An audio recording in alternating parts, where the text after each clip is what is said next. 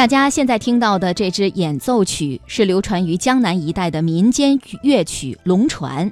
据考证，清代以来的琵琶名家程清堂、陈子敬、曹敬楼等都曾以善弹龙船而著名。